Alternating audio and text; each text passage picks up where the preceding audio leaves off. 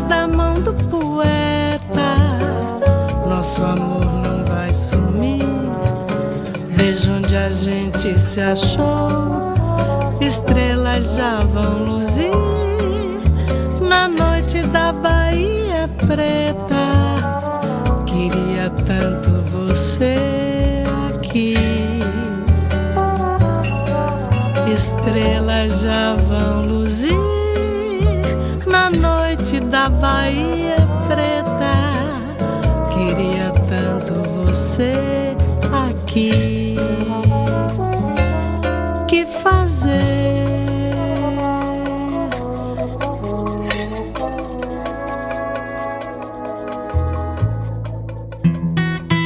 Quack FM 103.4 A Coruña.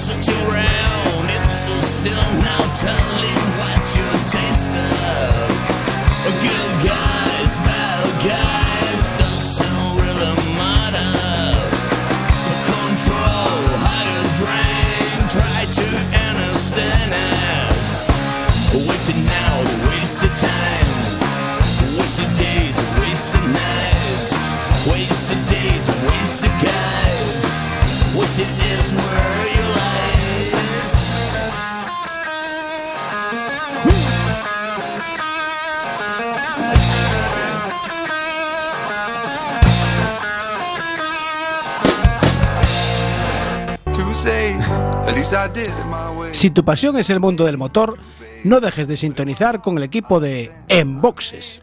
Todos los jueves, de 23 a 24 horas, Rallys, motos, autocross, ride 4x4, tortilla y empanada. Recuerda, todos los jueves en directo a las 23 horas y si no puedes la redifusión los domingos de 11 a 12 horas. Antes de los callos. FM, cachos de pelis.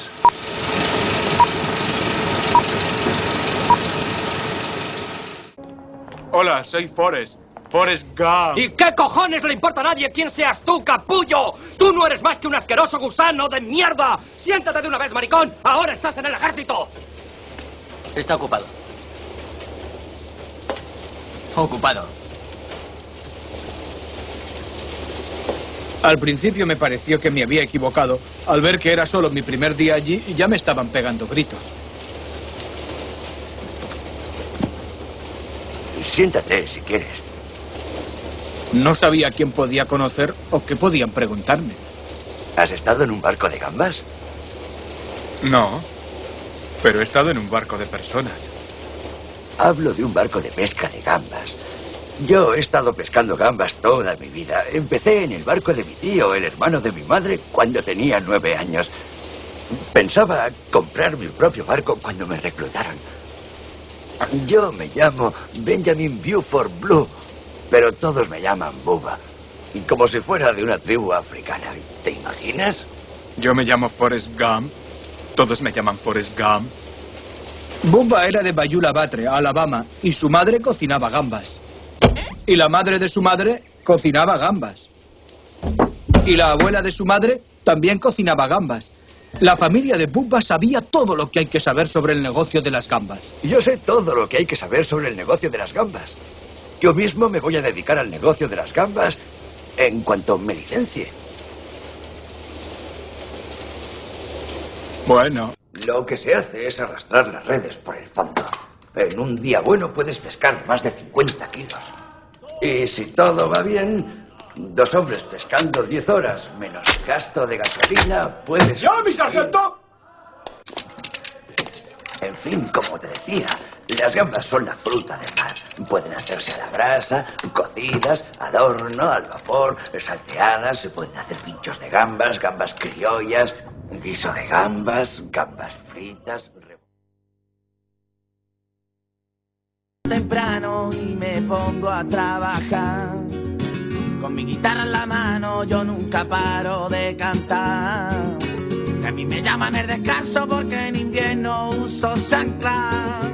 Y yo lo hago para notarme en el fresquito de la mañana, torrear la calle, en la plazuela. Bien, bienvenidas y bienvenidos a Radioactiva, el programa del refugio del albergue Padre Rubinos. Todos los jueves de 6 a 7 podéis escucharnos aquí en la emisora Quack FM en la 103.4 o en la página web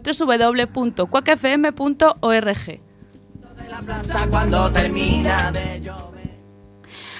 Aquí estamos de vuelta inaugurando el nuevo año, un 2020 que esperemos nos traiga muchas alegrías y nuevas experiencias. Por nuestra parte, pediros disculpas por haber estado ausente estos dos meses y medio, pero por motivos logísticos nos fue imposible emitir.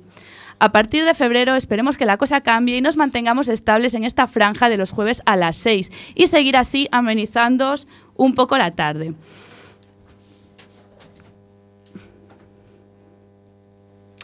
Comenzamos este quinto programa de esta sexta temporada y el primero de este año que viene repleto de voces nuevas. El perdón, el pistoletazo de salida lo da un veterano, una persona que cada intervención que hace no deja indiferente a nadie. Él es Suso Lariño, que hoy nos viene a hablar sobre el trabajo en nuestro albergue y finalizará con un poema muy bonito. Seguirá una voz nueva, una persona que, según me confesó en Petit Comité, desde pequeño soñó con ser locutor de radio. Bueno, hoy parte de sus sueños se hará realidad. Juan Bautista Rodríguez se estrenará en las ondas de Cuac explicándonos las ventajas de los coches eléctricos. Por su parte, Félix Corral continúa con su sección Historias de nuestra Galicia, donde nos relata leyendas e historias de personajes de nuestra cultura.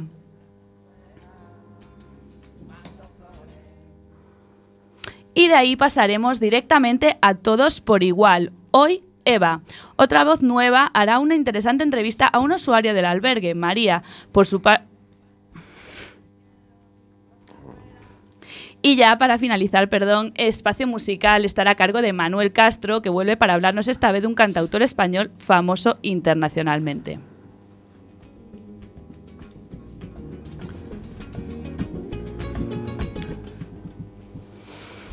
Este programa es- lo realizan muchas personas del refugio del albergue Padre Rubinos, que hoy nos acompañan aquí con sus voces. En la parte, damos, la parte técnica perdón, damos la bienvenida a Jorge Trujillo, que se está estrenando pues, por primera vez aquí en las ondas de Cuac, un trabajo arduo y muy complicado. Así que bueno, le damos la bienvenida y las mejores de, de las suertes. Y yo soy, como siempre, Clara de Vega. Empezamos.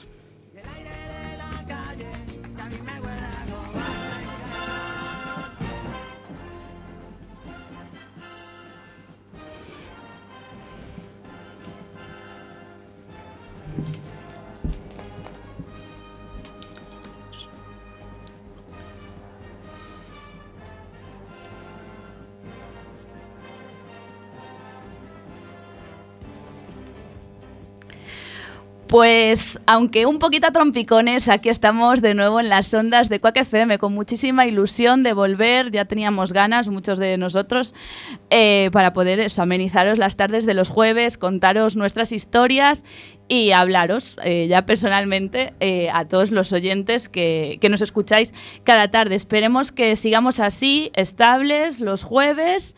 Recemos para ello, para que no se vuelva a producir pues este parón de dos meses, ¿no? Así que bueno, damos eh, un saludo a los del albergue, a también animar a participar en la radio para que esto tampoco vuelva a suceder. Y eh, como siempre tenemos que darle la bienvenida y saludar a las personas que hoy van a estar durante esta hora. Empezamos por el fondo. Félix Corral, muy buenas tardes. Buenísimas tardes y radiofónicas tardes. Estamos aquí de nuevo. Esperamos que sea por largo tiempo.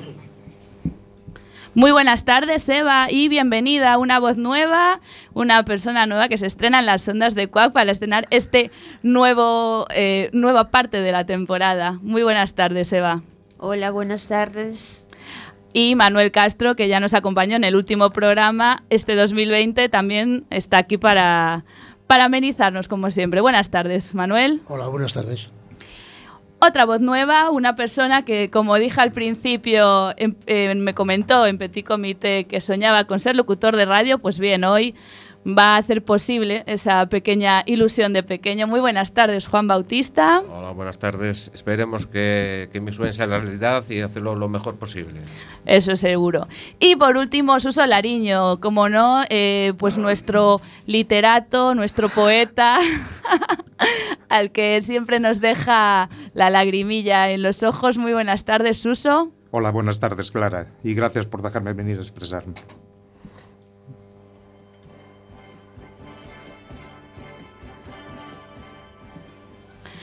Bueno, pues con Suso, con Suso precisamente vamos a empezar este quinto programa de la sexta temporada y inaugurando el 2020. Escuchamos a Suso Lariño.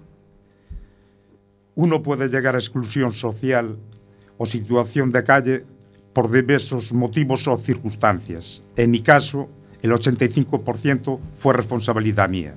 Pero tuve la oportunidad hace cinco años de conocer el refugio Padre Rubinos. Ya había conocido otros centros. La primera impresión del centro, las instalaciones modernas, limpias, la comida, las duchas y la seguridad me impresionaron gratamente. Un día llegó una representante de una asociación catalana. Al acabar su intervención se veía que estaba orgullosa de su centro y me hizo una sencilla pregunta. ¿Qué piensas de lo que ves? Mi respuesta fue corta. Estoy en el mejor sitio que conozco en España y en, algunos lugares del mundo. Aquí podré reestructurar mi vida. Y para poder hacerlo, tuve que hacer una catarsis y sufrir una metamorfosis que siempre me hiere, pero me hizo crecer como ser humano. Para cambiar algo, el cambio debe empezar por uno mismo. Y no es fácil. No puede hablarse de respeto si uno no se respeta y sabe respetar a los demás, igual que de amor. No se puede hablar de amor si uno no se ama y sabe amar. Para esto, tuve que reconocer que necesitaba ayuda para poder escapar de un bucle. Bueno, en mi caso, un, gran remolino, en el que estaba encerrado, sin poder ser libre, para mí y para los demás. Las visitas que llegan al centro se marchan eh, una gran impresión, pero yo, como usuario, puedo hablar más del día a día, del trabajo de un grupo de jóvenes que realizan sin recibir grandes beneficios económicos. Bueno, para no alargarme, hablaré de esto en la balsa, que está casi finalizada. Hoy solo quiero agradecer la paciencia y profesionalidad que tuvieron conmigo.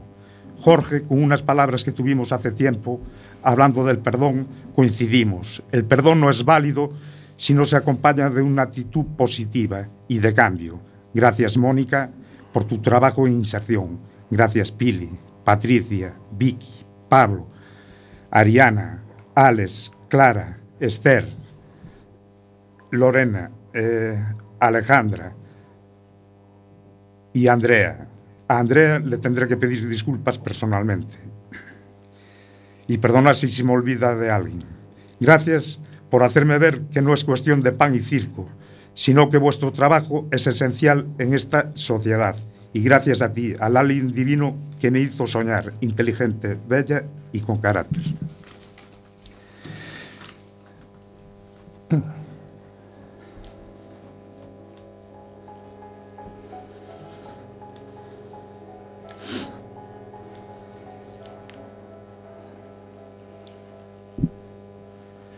Me llegó otra carta de mi viejo amigo Quasimodo, el que hablaba de que había roto su armadura y había quemado el traje viejo de hombre duro.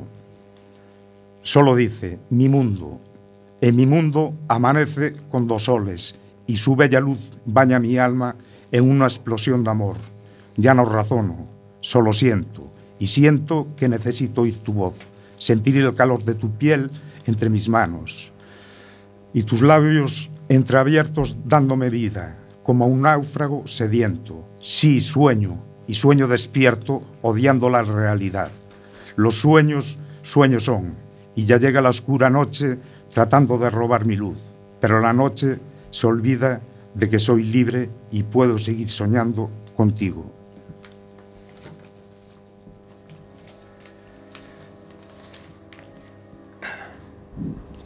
Pues muchísimas gracias, Suso, por esas bellas palabras. Como siempre, lo dije en, la cabecera, no deja indiferente a nadie las palabras de Suso, porque es puro sentimiento, lo lleva lo quiere expresar desde lo más, eh, interno de, de, su, de su persona y nosotros pues solo darte las gracias por estar aquí siempre y por tu implicación aquí en Radioactiva.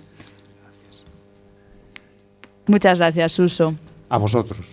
Y desde de estas mm, emotivas palabras eh, pasamos a, a, Juan Bautista, lo que dijimos, una voz nueva, se estrena hoy aquí en las ondas de Quack y va a hablarnos eh, de las ventajas de los coches eléctricos. Lo escuchamos.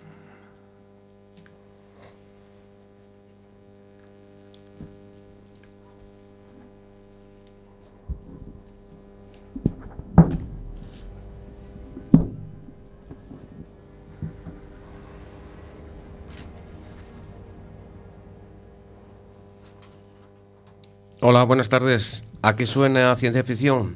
Pues tome nota porque escucharán esto bastante en los próximos años. Se trata del sonido de un coche eléctrico que podremos coger y componer a nuestro gusto.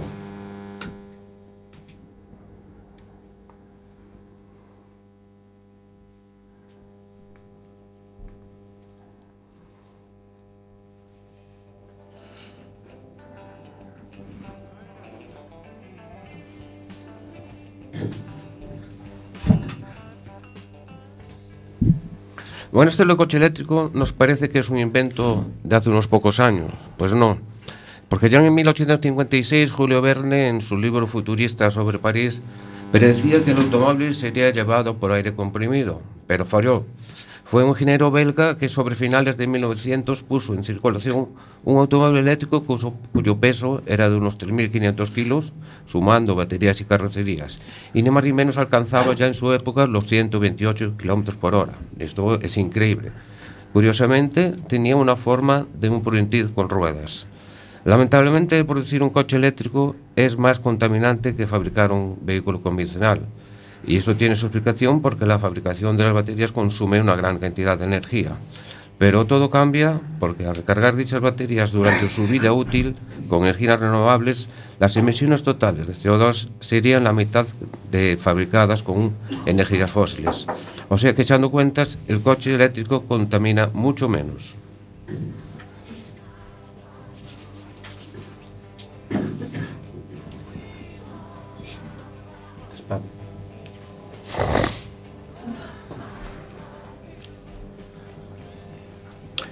Hasta hace poco la autonomía no pasaba de los 120 kilómetros por hora. Ahora ya llegamos a 500 kilómetros con una sola recarga. Sabemos todos que hoy en día los coches eléctricos son caros, pero en comparación con el coche de combustión saldríamos ganando. Imagínese que pagamos unos 500 euros al mes financiándolo.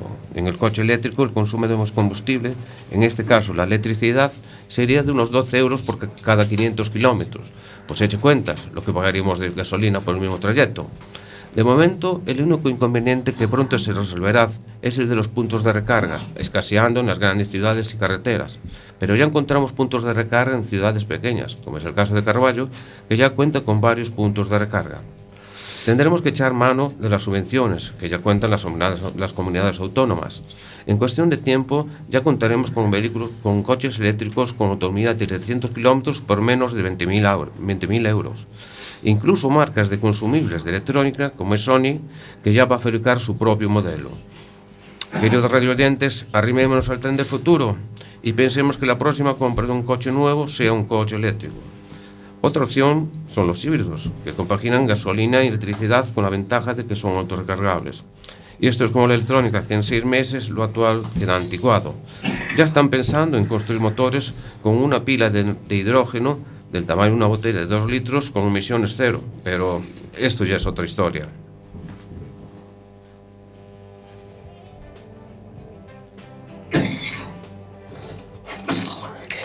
Pues muchísimas gracias, Juan, muy interesante.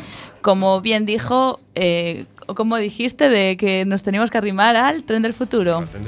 Pues a ver si es cierto y así contaminamos menos y la- los gases eh, de efecto invernadero pues se disminuyen en cantidad importante y, y relevante, ¿no? Eh, muchísimas gracias, Juan, por traernos este artículo tan interesante hecho por ti. Eh, a ver si mm, con qué nos sorprendes la semana que viene. ¿Tienes algo pensado? Por el momento no, pero vamos, algo hay, algo hay. Algo hay. Sí, bueno, pues te espera, pues te esperaremos aquí. Muchísimas gracias, a ti, Juan. todos. Y de una voz nueva, de un Nobel, digamos, eh, pasamos a un mm, veterano, al menos de esta, mm, de esta, ay Dios mío, de esta temporada, no me salen las palabras, de esta temporada, va a inaugurar el 2020. Ya viniste el anterior, no me mires con esa cara, pero esta, esta temporada pues eh, tienes tu propia sección que es Historias de nuestra Galicia. Lo escuchamos, él es Félix Corral.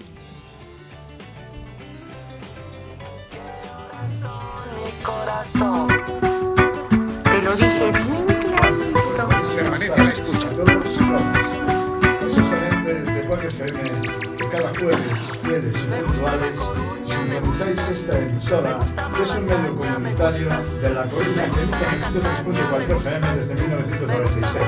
Recordatorio para aquellos que lo desconocían. Después de esta anotación, adelante. Hoy, en Historias de Galicia, retomamos esta sección hablando de una historia de fantasmas, quizás poco o nada conocida, pero que hoy descubriremos. Lo titularemos El fantasma de Lady Hester Stanhope, la dama fantasma del Jardín de San Carlos. Largamos a manos.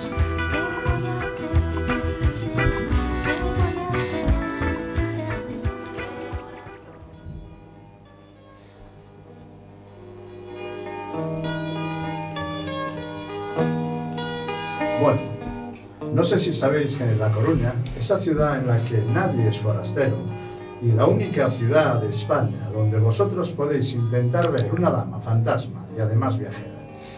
Aunque ya fuera de fechas, ya que hoy es 23 de enero y el acontecimiento anual es el 16 de este mismo mes y estamos ya a fecha pasada, me da igual que me da lo mismo. Así que os voy a contar esta historia de leyenda, o quizás no, pero es igual. Vamos al lío.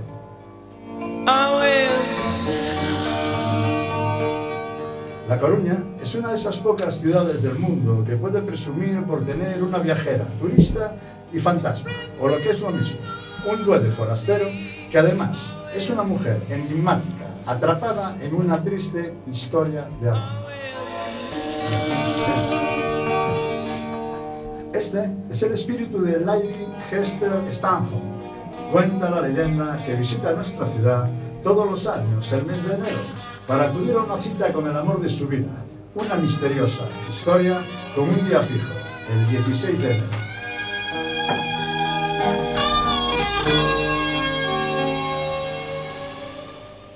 Lady Hester Lottie Stanhope, nacida en Charing, Kent, Inglaterra, un 12 de marzo de 1776, fue una excéntrica aristócrata inglesa y es recordada por ser considerada como la reina blanca de Palmira en Siria.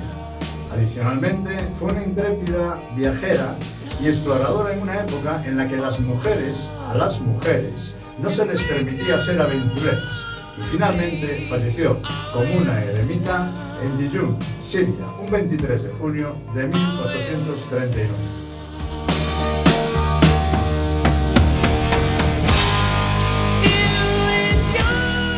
Pero quizá lo más importante es lo que nos cuentan las crónicas de la época.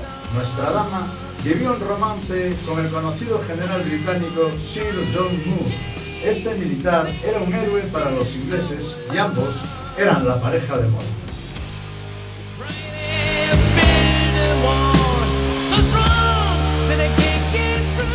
Pero quiso el destino jugarles una mala pasada. Sir John Moore falleció en A Coruña un 16 de enero de 1809 durante la batalla de Villa, también conocida por todos como la batalla de A Coruña, en la que se enfrentaron dos grandes ejércitos.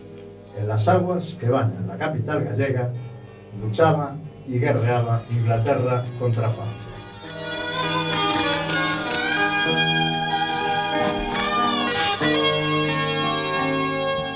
Desde entonces, todos los años, y siempre en el mismo y trágico día, Lady Hester Stanhope regresaba a la maldita ciudad donde perdió a su amado y donde su cuerpo yace desde entonces.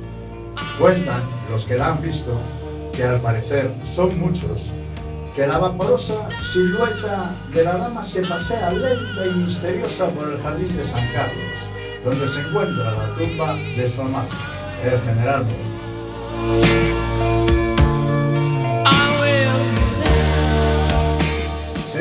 Esta misteriosa figura surge misteriosamente de la nada, de repente, a una hora indefinida. Lleva un vestido elegante, largo, de color blanco, pero al parecer su rostro se oculta bajo un gran sombrero, al más puro estilo de las carreras británicas en Ascot.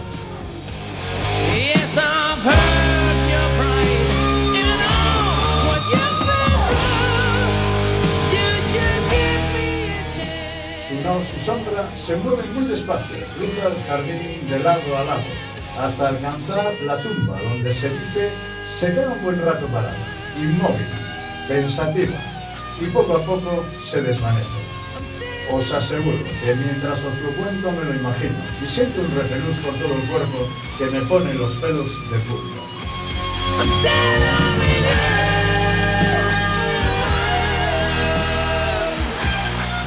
Confieso que yo nunca la he visto, pero creo firmemente la historia, pues estoy convencido de que los fantasmas sí existen.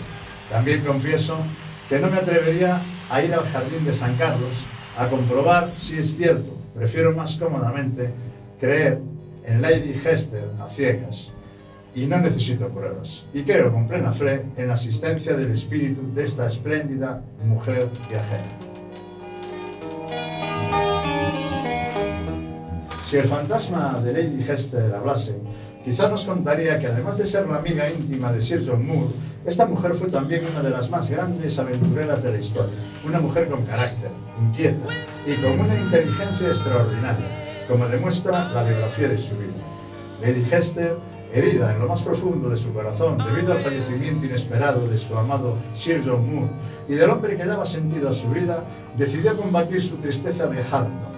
Más bien, emprendió una fuga que la llevó a recorrer el norte de África. Esta mujer pasó a la historia por ser la primera mujer europea en poner el pie en Damasco. También fue la primera en entrar en la célebre ciudad de Palmira y la pionera en convivir con los beduinos.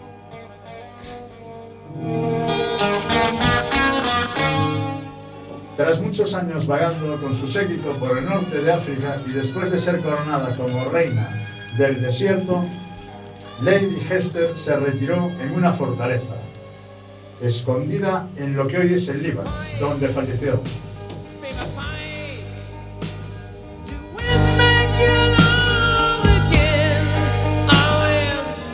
Me encantaría poder concertar una cita con Lady Hester, una de esas noches en las que se digna visitar la ciudad para acudir a su romántica cita y hablar con ella sobre amores, viajes y demás aventuras.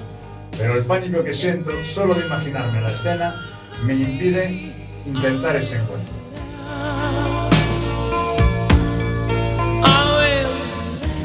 Ahora solo espero que después de conocer esta historia, el próximo die- de- 16 de enero del próximo año, tú, él, ella o aquel, y porque yo, va a ser que no, vayas al encuentro en el Jardín de San Carlos de La Coruña con Lady Hester. Y después nos lo cuentes. Estaremos encantados de conocer tu experiencia. Recuerda, el próximo 16 de enero tienes una cita con una dama. Aquí esperaremos nos cuentes tu testimonio.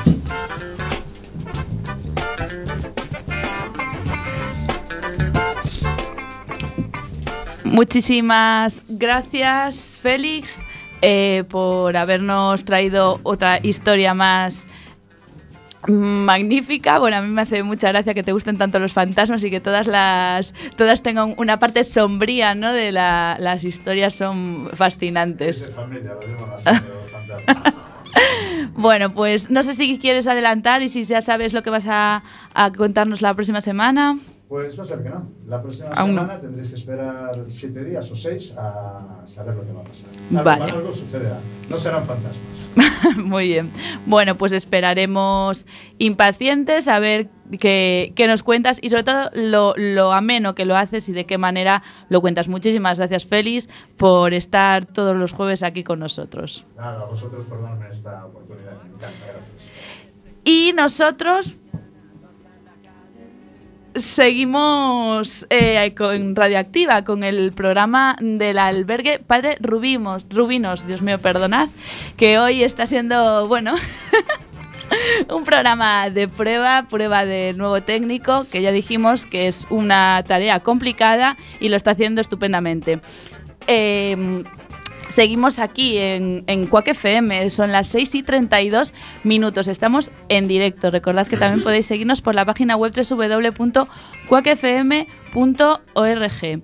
Y aquí inaugurando el 2020 también vamos a inaugurar la sección de entrevistas Todos por igual y con dos personas nuevas que nunca habían venido a la radio. Dos mujeres luchadoras, dos mujeres amigas también, eh, con lo que yo creo que va a ser una entrevista pues muy interesante, muy chula y bueno, la vamos a escuchar ahora, en unos instantes.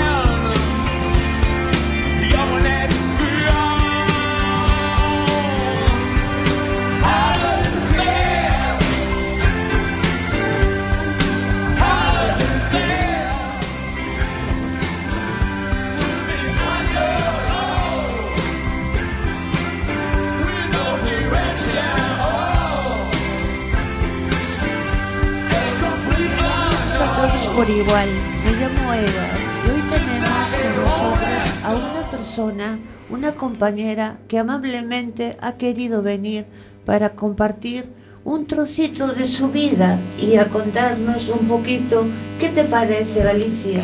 Eh, a ver, Muy buenas tardes María, ¿cómo estás? bien. ¿Cuánto tiempo llevas aquí en Galicia María? En La Coruña llevo un año.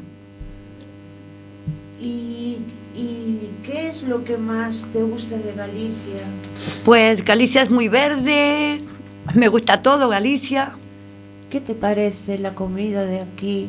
Muy rica, sobre todo un buen cocido gallego. Ahí estás tú. ¿Cuál, cuál es, es, es lo que más te, te gusta? Lo que más me gusta de aquí, Sí, de la comida, sí. Pues me gusta un buen cocido y un buen pulpo a la gallega. María, y antes de venir a Galicia, ¿habías probado alguna vez uno de los platos estrella? A ver, el, El pulpo, pulpo. sí, el pulpo sí en... ay. El pulpo en Tenerife sí.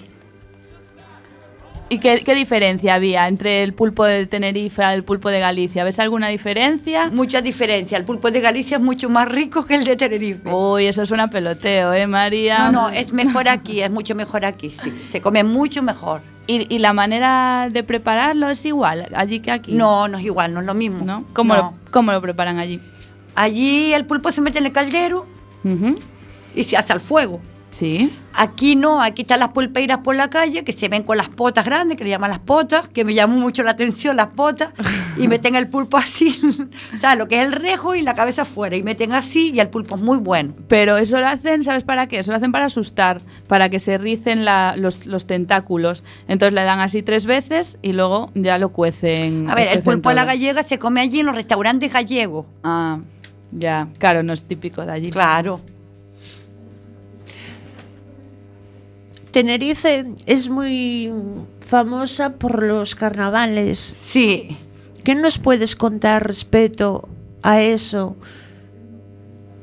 A ver, los carnavales es la fiesta más importante de Tenerife, nuestra.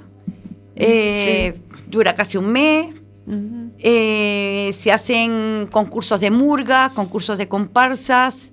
Y como decimos, son los segundos carnavales mejores del mundo. Aquí también tenemos mucha tra- tradición de carnavales que conoces del carnaval gallego. El carnaval gallego, a ver, no lo conozco muy bien, pero este año, si tengo la oportunidad, sí, me disfrazo y vivo el carnaval aquí en Galicia como si estuviera en Canarias, igual. Bueno, igual, igual, el tiempo creo que no va a ser el mismo. El tiempo no, pero a ver, hay que vivir el carnaval. Sí, eso ¿Sabes? sí. Como- M- Pero mira, una cosilla, María. Tú antes comentaste algo de murga, me sonó escuchar. ¿Qué, qué es eso? ¿Qué- Las murgas son, a ver, como dicen aquí las chirigotas, que las murgas, a ver, las murgas de Tenerife tiran a los de las Canariones, a los de Las Palmas. Y los de Las Palmas, pues le tiran a los de Tenerife, que son los chicharreros. Una de las cosas que nos une es que tenemos el Océano Atlántico, tanto Galicia como las Islas Canarias. ¿Qué es para ti el mar? ¿Qué te, qué, qué te hace sentir? El mar me hace sentir, a ver, yo estoy aquí, veo el mar y es como si estuviera en Tenerife igual. ¿Cómo son las playas de allí, María? Las playas de mi tierra son arena negra, que son volcánicas. ¿Qué, qué le dirías a las personas que nunca han ido allí a, a pasear, a ver lo mar- maravilloso de Tenerife? Ah, pues que se animen a ir a Tenerife, que visiten Tenerife, que es muy bonito y claro, que si van a Tenerife que no se olviden de visitar a Papá Teide, que es nuestro padre Teide. ¿Y qué es del Papá Teide? Cuéntanos, María. El Teide representa, es el monumento más grande de España, es el pico más alto de España y es muy bonito, precioso. ¿Cuál es vuestra patrona o patrón? Nuestra patrona es la Virgen de Candelaria, la Morenita, que es la patrona de Canarias.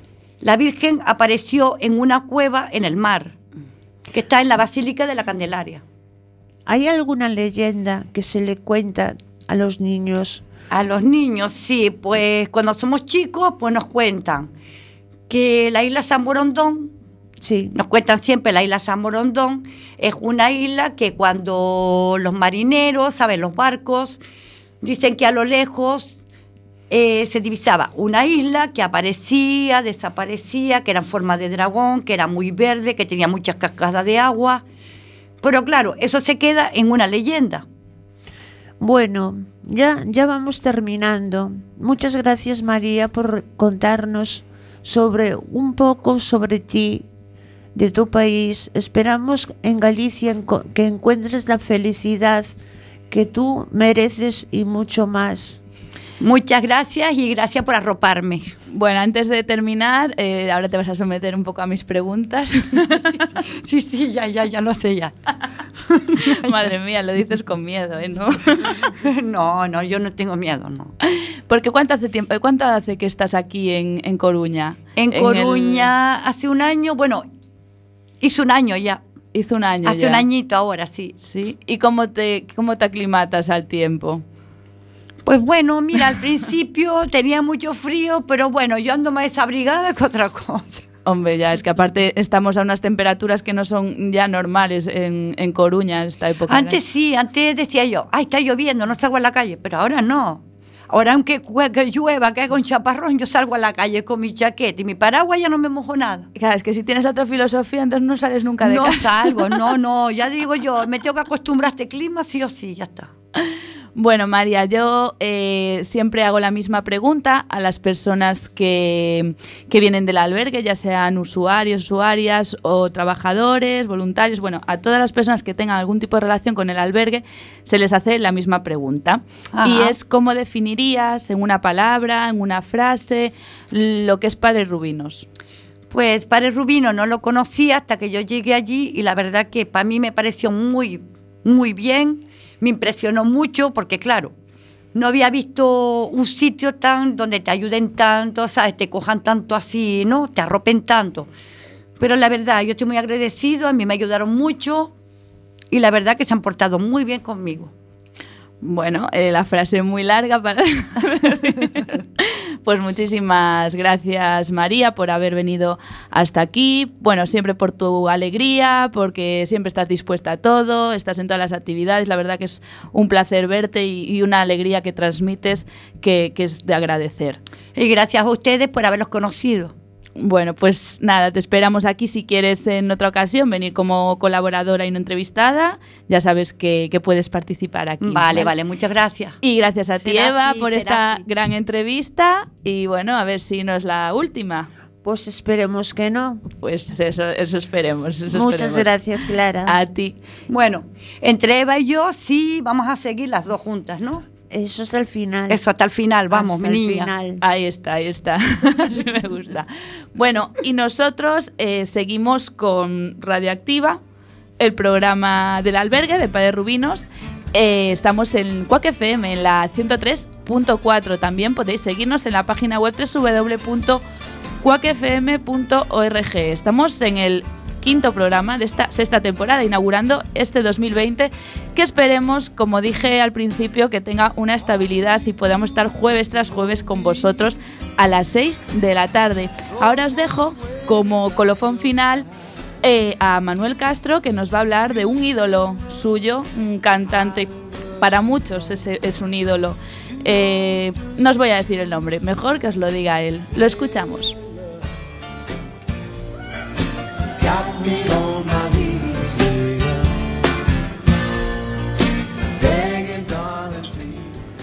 Su nombre completo es Joaquín Ramón Martínez Sabina, nacido en Úbeda, es cantautor, poeta y pintor español.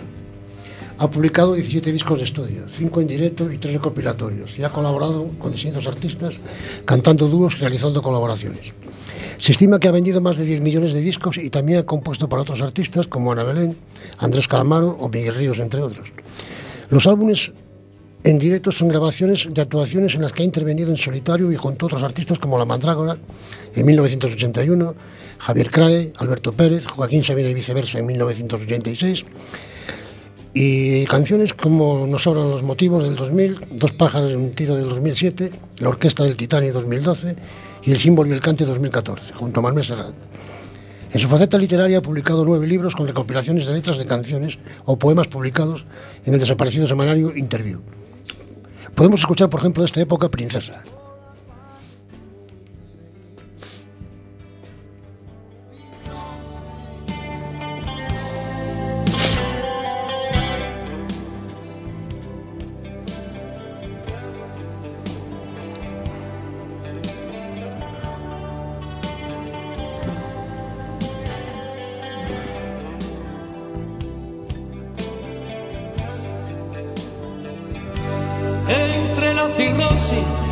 Y la sobredosis anda siempre muñeca. Con tu sucia camisa y en lugar de sonrisa una especie de mueca. ¿Cómo no imaginarte? ¿Cómo no recordarte? Hace apenas dos años, cuando eras la princesa de la boca de fresa, cuando tenías aún esa forma de hacerme daño. Ahora es demasiado tarde, princesa. Búscate otro perro que te ladre, princesa. Maldito sea el gurú que levantó entre tú y yo un silencio oscuro, del que ya solo sales para decirme vale, déjame 20 duros. Ya no te tengo miedo, nena, pero no puedo seguirte en tu viaje. Cuántas veces hubiera dado la vida entera porque tú me pidieras llevarte el equipaje. Demasiado tarde, princesa. Búscate otro perro que te ladre, princesa.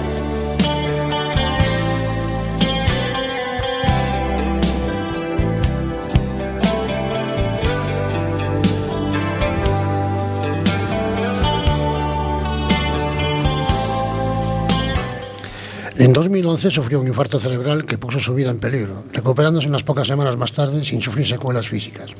Pero el incidente influyó en su forma de pensar y se vio inmerso en una importante depresión, lo que le llevó a dejar los escenarios un tiempo. Tras superarlo, publicó Dímelo en la calle en el 2002, al que seguiría su 18 álbum Álvaro de Luto, Alivio de Luto, en el 2005. El 17 de noviembre de 2009 publicó Binarias Rosas, del que se vendieron 200.000 copias en tan solo un mes de su lanzamiento, consiguiendo tres discos de platino, y el 10 de marzo de 1917 entregó Lo niego todo. Por ejemplo, La calle Melancolía es una de.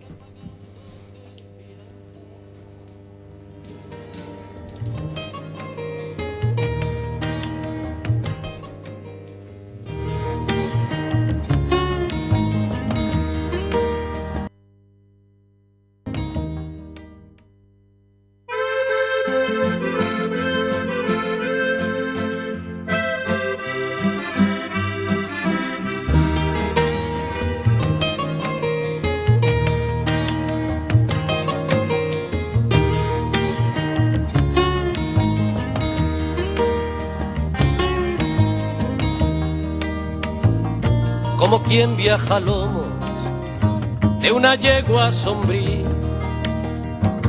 Por la ciudad camino, no preguntéis a dónde.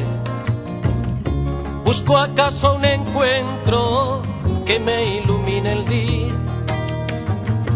Y no hallo más que puertas que niegan lo que esconden. Las chimeneas vierten su vómito de humo a un cielo cada vez más lejano y más alto.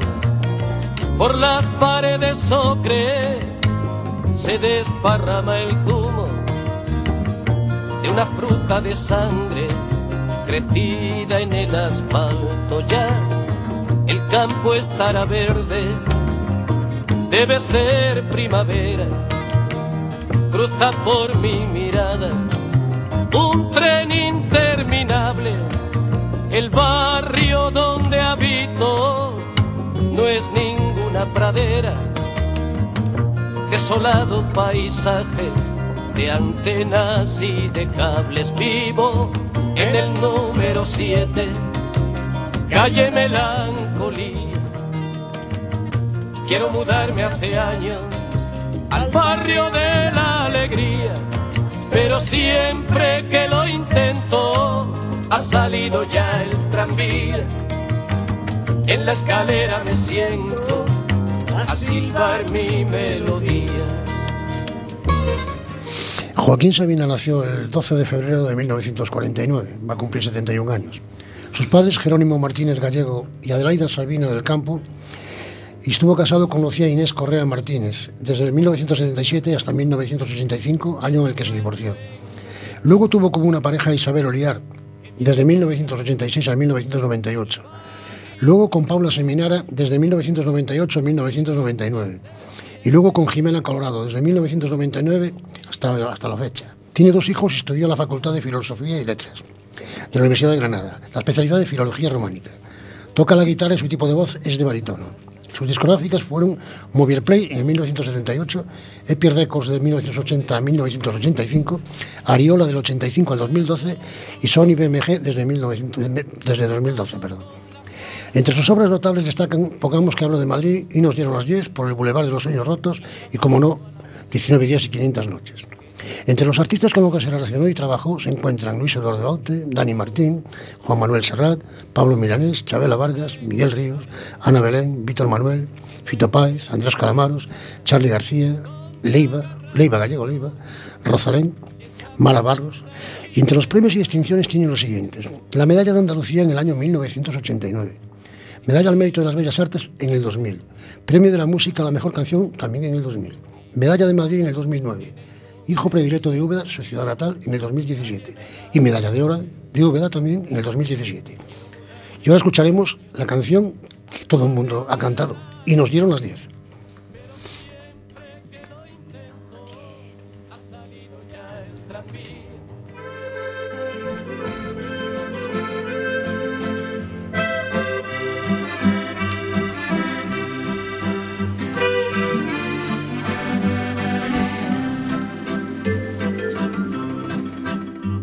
En un pueblo con mar, una noche después de un concierto. Tú reinabas detrás de la barra del único bar que vimos abierto. Cántame una canción al oído y te pongo un cubata con una condición que me dejes abierto el balcón de tus ojos de gata. Loco por conocer los secretos de tu dormitorio. Esa noche canté al piano del amanecer todo mi repertorio. Los clientes del bar, uno a uno, se fueron marchando. Tú saliste a cerrar, yo me dije, cuidado chaval, te estás enamorando.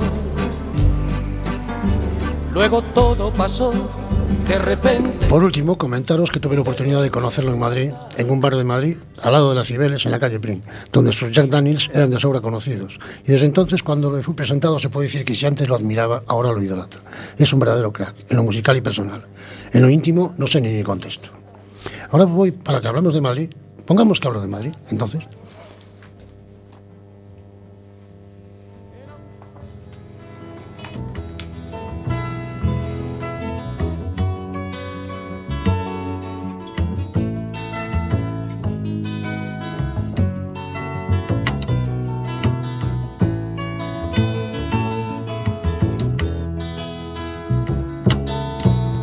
Allá donde se cruzan los caminos,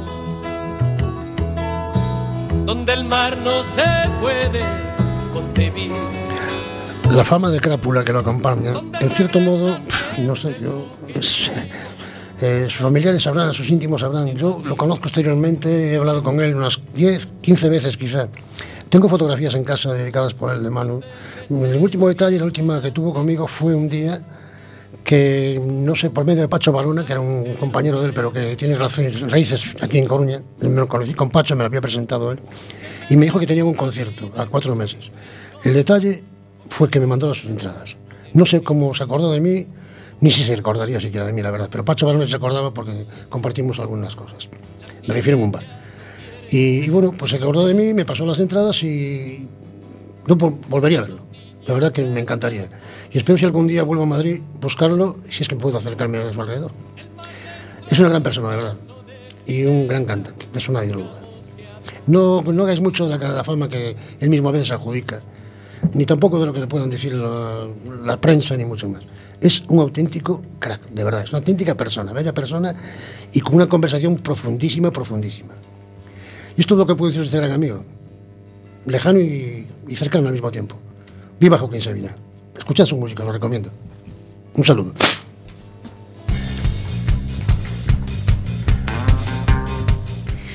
Pues muchísimas gracias por recordarnos a este crack, como dices tú, y mira que no sabía yo esa historia que tenías con Sabina.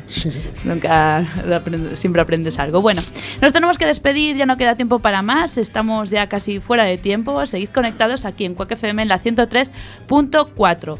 Agradecer a todas las personas que hoy nos acompañaron y nos vemos el próximo jueves 30 de enero de 6 a 7